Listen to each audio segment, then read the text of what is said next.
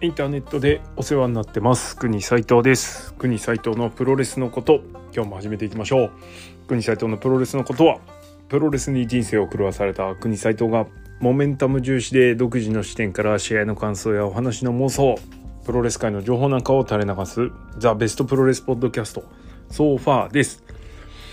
本日は串田 VS ベイリーのこと。えー、5.16秋田大会のレビューです。えー、このベストオブスーパージュニア串田にフォーカスしてお送りしておりますがようやく4日目にして初白星となりました。9分26秒、えー、クロスヒールホールドで KUSHIDA がマイク・ベイリーから勝利ということです、え、この日は公式戦のみで全10試合秋田で興行がありました。えー、試合開始前には串田と、えー、ケビン・ナイトのね IWGP ジュニアタッグ王者チームのサイン会があったりそれから急遽ですねまあ間に合ったんでしょう製造が、えー、ジェットセッターズ串田ケビン・ナイト組のインターギャラクティックジェットセッターズ T シャツ販売開始さらにはですねポートレートにはなんかあの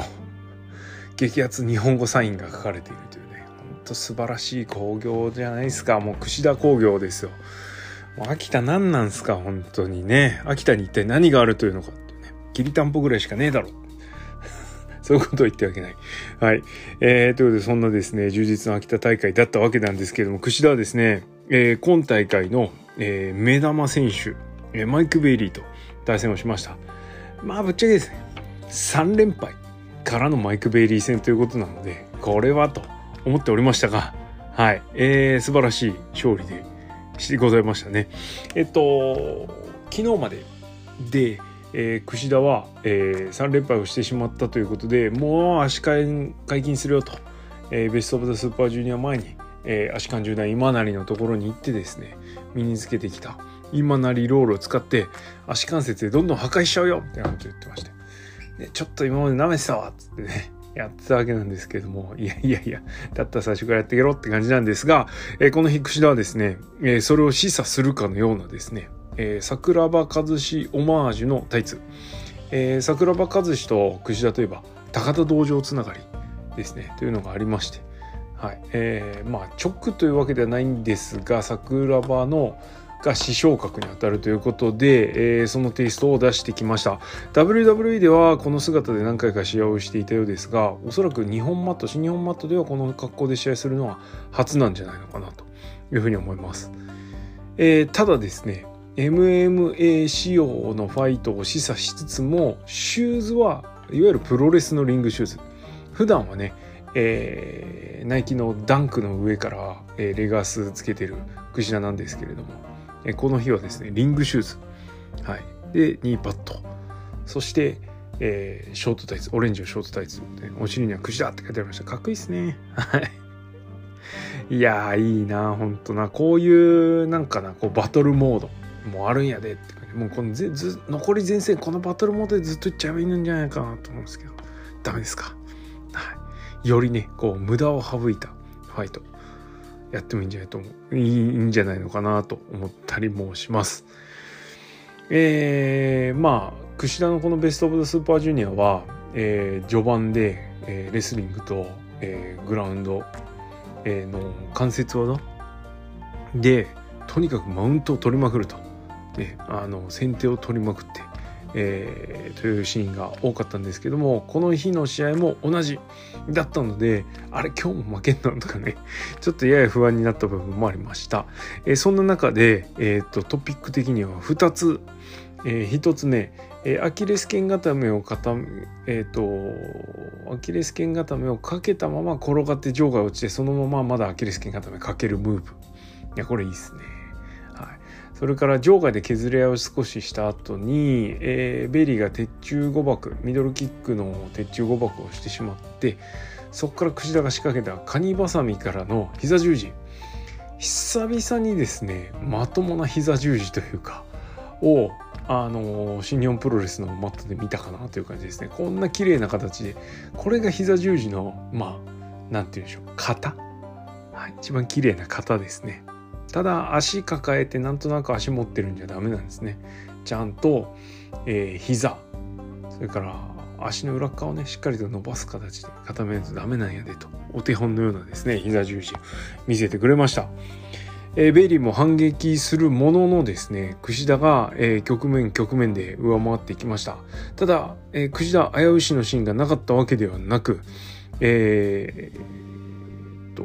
櫛田が、えー、テイクダウンに固執したところでのカウンター膝。これはね、MMA からこう、引っ張ってきたというか、えー、古くは中村慎介がアレクセイ・グナショフと、えー、試合をした時に、えー、タックルに行ったところに膝を合わされて KO 負けすると。まあ、あの、KO されてないって中村言い張ってましたけどね。えー、シーンがありまして、それのオマージュ。えー、国斎藤がプロレスを観戦復帰した2012年、えー、中村を見て何一番びっくりしたってこれをですねプロレスムーブにも完全に落とし込んでいたと。ビッグマッチで誰が相手だろうがですね高山となんか昔やってたのを見たんですけど高山戦限定じゃなかったんですねという衝撃。はい。誰が相手でもこの膝カウンターは好きあらばやるっていうね。ああしたたかだな強いなとは思いましたけどね。委員会とも部分もあったんですがまあでもいいっすよね、えー、最初はちょっと見慣れなくてあんま好きじゃないムーブだったんですけどやっぱなかなかインパクトあるんでカウンターこれぞカウンターみたいな感じなので、はい、この日の串田戦でも、えー、これがしっかりとですね落とし込まれていましてはい、あわや KO というシーンがありました。そこからさらにですねベイリーが腕攻め猛攻に入りまして、えー、腕ひしぎ、えー、を十字固めを決めます、えー、タップを奪えないと見るや、えー、クジラの縦に入るですね。ムーンサルトダブル2からサイド、えー、腕十字に行くというムーブがありました、えー、これもあわやあわやタップアウトかというところではあったんですけれどもクジラなんとか、えー、ロープブレイクで逃れました。これ素晴らしかったですねここね。本当に。あのー、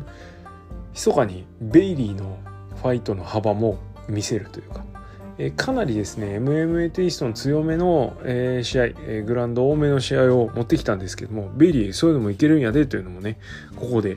え、証明されたかなというふうに思います。で、え、過去のフィニッシュが全部返されると、え、ホバーボードロック切り返されちゃう。バックトゥザフューチャーキックアウトされちゃうと。いうところで、えー、ちょっとね、なんかこう、 KUSHIDAの歴史もここでリセットをかけてきたなというところがありました。はい。で、えー、さあ、バックトゥザフューチャー返されちゃったけど、この後に今なりロール控えてんのと思ったら控えてましたね。えー、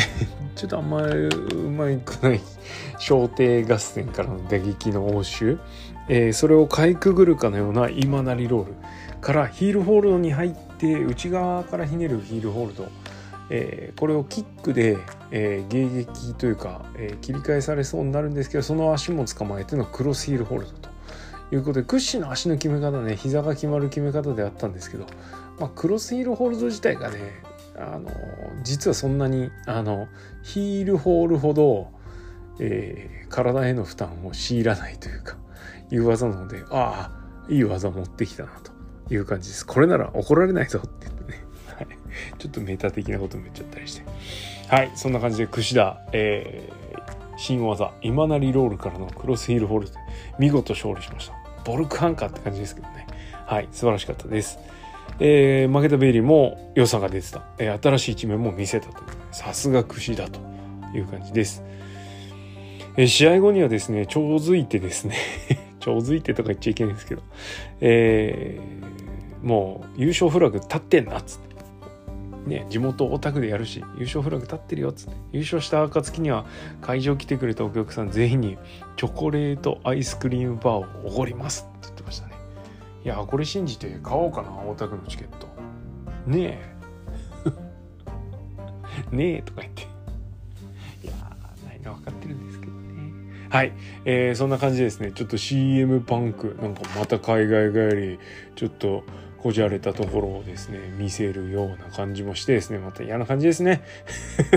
はい。えー、串田の嫌な感じがですねとても詰まった、えー、串田ファンにはたまらん、えー、好試合でございました。マッチオブザナイトでいいんじゃないかな。はい。試合時間短かったですけどね。いやー。でこの日はですねいろいろ試合あったんですけれどもうんと確かにメインはねリオラッシュ石森選手18分50 16分か。ちょっと短めですけど、はい、好試合がありました。あとは全部10分以下。ということでセミファイナルマスターと金丸義信。こんなんセミにするんだったらさ櫛田ベイリーセミにしてよって感じですけど。ね。はい。えー、それからですねあともう一個ぼやきたいのが高橋ヒロム VS ショーですね。7分50秒。あのヒロムがですねスマキにされてちょっと出てきたわけなんですけれども。はい。えー、そんなショーに対してね「お前つまんねえよ」と「面白くない」だからその一枠開けろもう出んなって言ってましたけどねえーっていう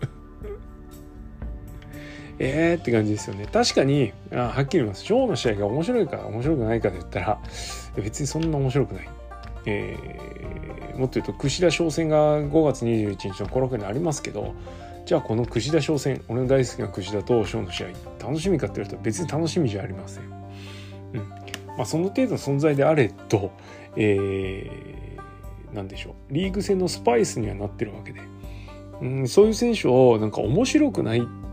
ていうそのちょっとメタ的な発言までして下げる意味って何っていうまあブッキングチームに対する牽制なのかちょっと意図は分かりかねますがうんとショーが何も得しねえなっていうこの試合後はね、まあ、これでショーがいい試合したら上げになるんでしょうけどね。なんか余計だなとかちょっと思いましたね。やっぱ広マスカンスは。はいということで ちょ最後ぼやいて終わるのよくないですね。えー、串田マイク・ベリー非常に良い試合でありました。いやほんとね上の方で試合をしてもらいたいんですけどね。この2人の試合が第6試合ということは「てんてんてん」っていうお察しも出てきちゃうわけですけれども。はい。まあまだあのリーグ戦。ようやくこれで半分というかまだ折り返してはいないですね。半分手前です、えー、9戦ありますから。はい、えー、後半戦も楽しみにしていきたいと思います、えー、ひとまず一勝おめでとうございます。ということで今日はこの辺でおしまいにしときましょう。ありがとうございました。